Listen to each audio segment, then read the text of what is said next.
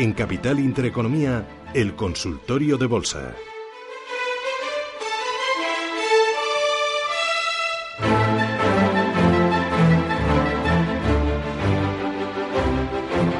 ...915331851 es Empieza nuestro espacio de consultas. Aprovecho para avanzar que enseguida vamos a entrevistar al consejero delegado de Más Móvil. Eh, ¿Te gusta Más Móvil en bolsa? Eh, cotiza en el mercado alternativo bursátil, eh, supera los mil millones de euros de capitalización. Lo ha hecho muy bien últimamente. sí, vamos a ver. Más Móvil pues es una compañía de telecomunicaciones que lo que está consiguiendo desde hace mucho tiempo es un gran crecimiento. En parte orgánico, en parte vía adquisiciones y bueno, pues ese crecimiento se está reflejando en la, en la cotización. Como siempre sucede en estos casos, pues eh, llega un momento que el mercado eh, empieza a, descontar pues unas valoraciones que eh, quizás a los analistas nos dejan un poquito perplejos, ¿no? Porque, bueno, es como si el mercado asumiera que más móvil va a ser, ser capaz de seguir con este proceso de, de crecimiento durante mucho tiempo y ahí pues es, difícil, ¿no? De, de, racionalmente justificarlo, pero lo cierto es que hasta ahora está, está siendo así hasta ahora pues está siendo una compañía muy exitosa en todas sus eh, inversiones eh, y la verdad es que bueno pues eh, de alguna forma eso es lo que se refleja en la bolsa. ¿no? Mm, vamos con los oyentes. Tenemos primeras consultas a través del correo. Os recordamos el correo electrónico consultorio capital arroba intereconomía.com, también el número de WhatsApp es 609-224-716 y pregunta a un oyente cómo ve Mediaset, CIE y Ferrovial. ¿Qué dices? bueno, vamos allá. Eh, vamos a ver, Mediaset, eh, la verdad es que eh, lo que hemos visto en sus resultados en estos últimos trimestres, pues de luego es una evolución muy positiva. el riesgo que puede haber en una compañía como Mediaset, pues que estemos un poco llegando a, su límite, ¿no? De los beneficios en, este ciclo. Yo creo que no es así, ¿no? Yo creo que este ciclo, pues se va, todavía tiene mucho recorrido por delante y en ese sentido, pues yo creo que Mediaset es de las compañías eh, cíclicas que todavía eh, pues puede tener un, buen comportamiento en, los próximos meses, posiblemente en algunos años. ¿no? Eh, técnicamente también su situación es, buena después de, superar la zona de, de, y medio, que era un nivel ahí de resistencia importante. Y bueno, pues yo asumiría un objetivo hacia el entorno de los 13 euros, ¿no? que es su máximo histórico. ¿no? En general, los máximos históricos en muchos de, los valores pues son ahora un objetivo, digamos, razonable a tener en cuenta y en este caso sería el de Mediaset. Eh, respecto a CIE, pues eh, también es una compañía de perfil cíclico, en este caso eh, global, una compañía mm, enfocada al sector automovilístico mundial. Se ha pasado un año, un año y pico en una fase de consolidación y ahora pues de, nuevo arranca, ¿no? Y, de nuevo es una compañía pues que tiene buenas expectativas tanto fundamentales como técnicas por delante y mm, la tercera Mediaset, Mediaset y Ferrovial. Ferrovial. Ferrovial. Eh, bueno, eh, aquí es una compañía diferente, una compañía de, infraestructuras, una compañía donde el factor dividendo es importante y donde, bueno, pues lo que se busca es más un crecimiento eh, estable a largo plazo, ¿no? Más que como en el caso de las cíclicas, movimientos fuertes, ¿no? En, poco tiempo. yo creo que Ferrovial también ha salido, ¿no? De lo que ha sido una fase, bueno, pues de, de dudas con alrededor del Brexit, ¿no? Desde enlazó lo que fue la corrección general del mercado 2015-16 con el tema del Brexit, pero ahora eh, pues también es una compañía que, está claramente alcista en el mercado y que esperamos una buena evolución de sus resultados en los próximos trimestres. José Luis de Zaragoza, buenos días. Buenos días. Dígame. Mire, que quería, mm, no sé para qué estoy oyendo, como para comprar Telefónica, a ver qué le parece. Y estoy Amper. Muy bien. Que tengo, tengo a 28, a 28, 028. Fantástico, gracias. A ustedes, muchas gracias. Telefónica, compra o no compra y con Amper vende o mantiene. Mm, bueno, Telefónica yo creo que sí que puede comprar perfectamente, ¿no? Es una compañía que ahora yo creo que está ya saliendo de, todas las dudas que ha habido eh, a lo largo de los últimos dos años respecto a su deuda, eh, su valoración yo creo que ya es razonable, el dividendo de cuatro y pico por ciento pues ya está más o menos en línea, ¿no? Con, el resto de, compañías y yo creo que es una, eh, una compañía estabilizada de la que lo que se puede esperar así en los próximos años pues es esa rentabilidad por dividendo cuatro y medio 7% que paga aproximadamente, más, eh, bueno, pues un eh, crecimiento de sus beneficios que, que, puede estar en torno a lo mejor de otro 4, 3, 4%, ¿no? Mm, yo es lo que esperaría de Telefónica, ¿no? Una compañía que nos puede dar, que puede dar al inversor eh, una rentabilidad en torno del 7, 7, 8% anual, seguramente por debajo de la media del mercado, pero, pero con una, mm, gran estabilidad, un valor pues más o menos defensivo, ¿no? Y Amper, eh, bueno, pues es algo totalmente diferente, ¿no? Eh, Amper, eh, estamos hablando de una compañía que viene de, una situación muy complicada, es de las que ha sufrido mucho durante la crisis, ha estado en suspensión de pagos y, bueno, pues recientemente ha salido, tiene una, una subida muy fuerte, pero es una compañía, pues, de una gran incertidumbre, ¿no? estar aquí, no lo sé, decir, lo que tiene, lo que es importante es que aquí el inversor entienda que en Amper, pues, tan posible es como que mm, tenga una subida, siga teniendo una subida importante en los próximos meses, como que las cosas se tuerzan, ¿no? Eh, es muy difícil hacer pronósticos. Yo, eh, yo creo que de momento las aguantaría. Eh, yo creo que en general el mercado ahora está en fase muy positiva. Sí me pondría un stop por debajo de 0,20, porque ahí la cosa se complicaría, pero creo que en general, pues tal y como está el mercado, pues en las próximas semanas, pues yo de momento la aguantaría. 915331851. Seguimos con nuestro espacio de consultas. ¿Nos toca Zaragoza? Sí, no, no. Rafael, Madrid, buenos días. Hola, buenos días. Dígame usted, Rafa. Sí, bueno, pues se trataba, tengo dos valores, uno de ellos eh, está comprado y el otro me gustaría saber si puede ser un buen momento de comprar. Eh, el primero es eh, el comprado como hace un mes, está, estoy mm, perdiendo como, yo creo que un 10% así, es Azcoyen, basado en algunos analistas que, que lo recomiendan y el que quería entrar es Safran en, Francia. Muy bien. Gracias, muy amable. Nicolás, ¿qué dices?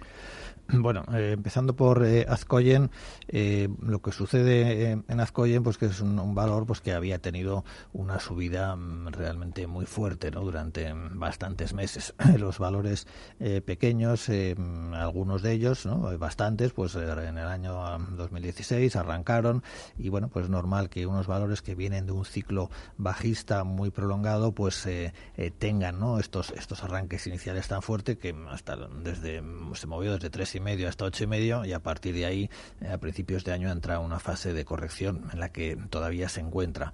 Eh, mi opinión es que bueno pues esto es una corrección, ¿no? Yo creo que Azcoyen efectivamente pues está iniciando un ciclo de crecimiento de sus beneficios que eh, bueno pues yo creo que puede continuar en los próximos años y en consecuencia eh, a, medio y largo plazo espero un buen comportamiento del valor. La dificultad es ver bueno ahora exactamente dónde dónde puede parar esta corrección, ¿no? En zona de 660 bueno está ahí intentando ahora no hacer un, eh, un doble suelo, me lo tocó en principios de abril, ahora ha vuelto a ese nivel. Eh, yo esperaría que alrededor de esta zona, pues eh, en próximas semanas, pues tienda a formar un suelo y que bueno, pues que poco a poco el, mercado se haga fuerte aquí para más adelante iniciar un, nuevo proceso alcista. Pasa que la subida ha sido tan tan intensa, tan vertical que yo creo que va a necesitar tiempo, ¿no? Que a lo mejor necesita todavía unos pocos meses para sentarse en estos niveles, entre seis y medio, siete y medio, hacernos un rango y después, bueno, pues continuar con su proceso de subida porque creo que las, expectativas del valor eh, son buenas a medio plazo. Eduardo de Madrid, buenos días. Hola, buenos días. Cuénteme. Eh, me llamaba por un par de cosas. Eh, la primera de ellas hace referencia al tema de la OPA de, de Avertis. yo soy accionista de Avertis, entonces, bueno, la cuestión sería saber, parece ser que el precio del que se habla es de 16.50 y en el caso de no acudir, ¿qué es lo ocurriría? Y en relación con ella, ya la segunda parte de la pregunta, que sería una aclaración, eh, se está diciendo constantemente que el precio máximo de Avertis es de 16.50, aproximadamente, de 16.45 que cerró el viernes. Tengo aquí delante la cotización del 11 de octubre del 2005 y estuvo a 25 euros con 30 céntimos. También me sorprende un poco por parte de don Nicolás, que está ahí, que está diciendo que Telecinco, que cerró a 12 y pico el otro día, tenía un máximo de 18 euros. En el 2007, Telecinco llegó a estar a 23 euros con un céntimo. Ya sé que se me podrá decir que está el tema de los dividendos, etcétera, etcétera. Pero evidentemente, pues vamos, no estoy haciendo ahora matemática financiera, pero parece claro que con con un máximo de 25-30 en el 2005, en el caso de Avertis, se pueda Pues decir que esos 16 y pico enjuagan, por así decirlo, los dividendos percibidos. Pues decir, si le parece, lo vamos a comentar, pero ya después del boletín informativo, porque me llegan los pitos. Eh, Boletín informativo, volvemos, sigue el consultorio hasta las 10 y cuarto de la mañana y nos ocupamos de Avertis, de la OPA, de si acudir, si aguantar, si puede haber una contra-OPA, una mejora de esa OPA. Me lo cuentas a la vuelta, ¿de acuerdo? Muy bien. Estamos en este espacio de consultas con Nicolás López de MG Valores. El teléfono ya lo saben, 915 33 18 51. Tenemos pendiente la respuesta a ese oyente que nos hablaba de Avertis, de esa OPA y del precio de Aldanta de la italiana sobre la compañía. Eh, hablábamos fuera de micrófono, eh, decíamos, bueno, esto no es una OPA de exclusión. Si no está conforme con el precio, pues que no vaya a la OPA, no pasa nada. Efectivamente, ¿no? Eh, la OPA eh, eh, tiene una sola limitación, que es que se consiga más del 50% de capital eh, y de alguna forma ya han dicho que si piensan seguir manteniendo a Vertis cotizando en la bolsa española, ¿no? Es decir, que esta OPA tal y como está enfocada no pretende captar el 100% del capital de Avertis y, y su posterior exclusión, sino que, bueno, pues seguramente co- mantendrá un free float relativamente alto y en consecuencia para el inversor eh, digamos que habría eh, pues mm, eh, dos opciones fundamentales. Ir a la OPA a cambio de ese 10 de esos 16,50 euros o mm, no acudir y seguir en la compañía seguir siendo accionista de Avertis como hasta ahora no Se- se- seguir igual con, el dividendo y con las expectativas de Avertis hay una tercera opción que es que se ofrece optar a un canje de acciones donde se daría una mm, pequeña prima más o menos de un 5% sobre la valoración pero eh, digamos que esta opción eh, obligaría a mantener esas acciones de Atlantia, no mantener acciones de la italiana eh, hasta el año 2019, ¿no? Y en principio, pues esto está pensado para los grandes fondos de inversión para intentar atraer por ahí una, una parte del dinero. Eh, mm, respecto al tema que comenta, ¿no? De los precios máximos de las acciones, pues eh, tiene toda la razón. Eh, la la cuestión es que eh, los, precios que yo he comentado en el caso de Mediaset, eh, el gráfico que, veo aquí, pues está corregido por dividendos y efectivamente no coincide. A mí personalmente me gusta más eh, trabajar con gráficos sin corregir con dividendos, ¿no? Para ver la realidad de los precios y por otro lado, pues ya tenemos en mente la rentabilidad por dividendo que da el valor. En consecuencia, los precios máximos mm, de, tanto de Mediaset como de Avertis son bastante superiores a los que he mencionado. Lo que sí eh, hay que tener en cuenta es que eh, en el caso de Avertis eh, no solo se ajustan dividendos, Avertis también ha hecho ampliaciones de capital liberadas y estas sí que hay que ajustarlas sí o sí. ¿eh? Es decir, que el precio máximo de Avertis tampoco es el que mm, el que tuvo en aquel momento, porque ese precio sí que hay que corregirlo con las ampliaciones liberadas de capital que ha habido, porque esas son compensadas con un mayor número de acciones de los accionistas. ¿no? Pero bueno, dicho esto, eh, al final lo que tenemos, el- esos precios máximos no son más que una referencia. ¿no? En algunos casos podemos pensar que los, eh, los valores van a volver o pueden volver a cotizar a esos niveles en función de cómo evolucionen sus beneficios. En otros casos, pues eh, seguramente serán precios que a lo mejor mm, no, no son una referencia muy fiable ahora porque han sucedido muchas cosas eh, entre medias, ¿no? Mm, Los beneficios han variado mucho, etcétera, ¿no? Yo creo que el precio de 16.50 para Vertis puede ser un precio razonable ¿no? para una, alguien que quiere comprar eh, el, total de la compañía. Siempre se puede discutir si se puede pagar un poco más, se puede pagar un poco menos, eh, pero mm, por otro lado a mí también me parece razonable mantenerse en Avertis. ¿no? Yo creo que es una compañía con eh, buenas expectativas, que paga un buen dividendo y yo creo que las dos opciones son válidas. ¿no? Si alguien quiere aprovechar esta subida para hacer liquidez, pues está bien. Siempre es posible que después de la OPA haya una pequeña corrección, pero a medio para un inversor a medio y largo plazo yo creo que mantenerse en Avertis también es una buena opción. Vamos a ir con una llamada más. Javier de Madrid, buenos días. Eh, buenos días. Eh, quisiera saber, por favor, la opinión del experto, cómo de él para invertir a medio largo plazo en Repsol, eh, principalmente por su potencial internacional y también eh, que veo muy interesante el elevado dividendo que tiene de más del 5%. ¿Cómo lo ve en estos momentos, por favor? Muy bien, gracias. ¿Qué dices, Nicolás?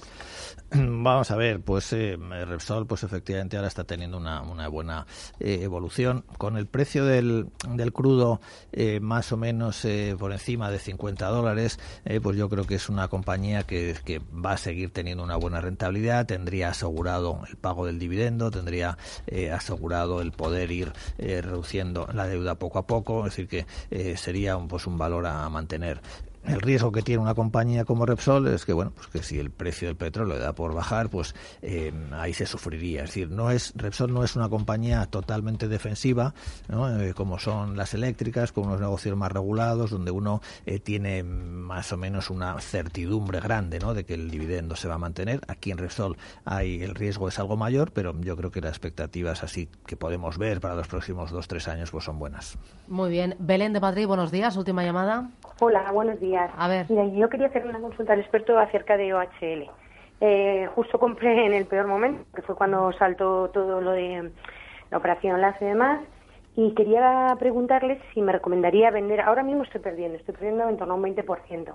Entonces quería saber qué me recomendaba, si, si mantengo y aguanto o vendo e invierto esto en otros valores para recuperar lo que estoy perdiendo. Muy bien, gracias. ¿Qué Gracias hace? a vosotros. Eh, pues eh, vamos a ver, OHL desde luego es una compañía de, de mucho riesgo, eh, porque las, la- lo que estamos viendo en, en sus resultados es que no acaba ¿no? De, de mejorar eh, claramente sus, eh, sus márgenes en el sector de la construcción, que sería un poquito la clave, y sigue teniendo un problema en la generación de cash flow. Yo no es una compañía con la que eh, me encontraría muy cómodo. ¿no? Respecto a vender, ahora mismo no, bueno, ahí ya es una cuestión un poquito más táctica, ¿no? Quizás después de la caída tan fuerte podría dársele la, darle una oportunidad a un, a un cierto rebote para vender en torno de 4, 4.25, ¿no? Que es donde tiene la resistencia. Pero ahí nos arriesgamos a que siga la caída, ¿no? Entonces yo haría dos opciones, o ponerme un stop, darle una última oportunidad y poner un stop por debajo del mínimo que ha hecho recientemente en 3.50, eh, ahí añadiríamos una, una pérdida al valor actual que es de 3,67 pero que no es demasiado grande y así pues darle una cierta oportunidad a ver eh, si se produce un rebote en los próximos días eh, pero con la idea siempre de vender ¿no? o, o bien en ese stop de 3,50 o bien en un rebote hacia 4,15 4,20 ahí me pondría también a vender Fantástico. Nicolás López, de Meja Valores. Muchísimas gracias. encantado Que vaya todo muy bien.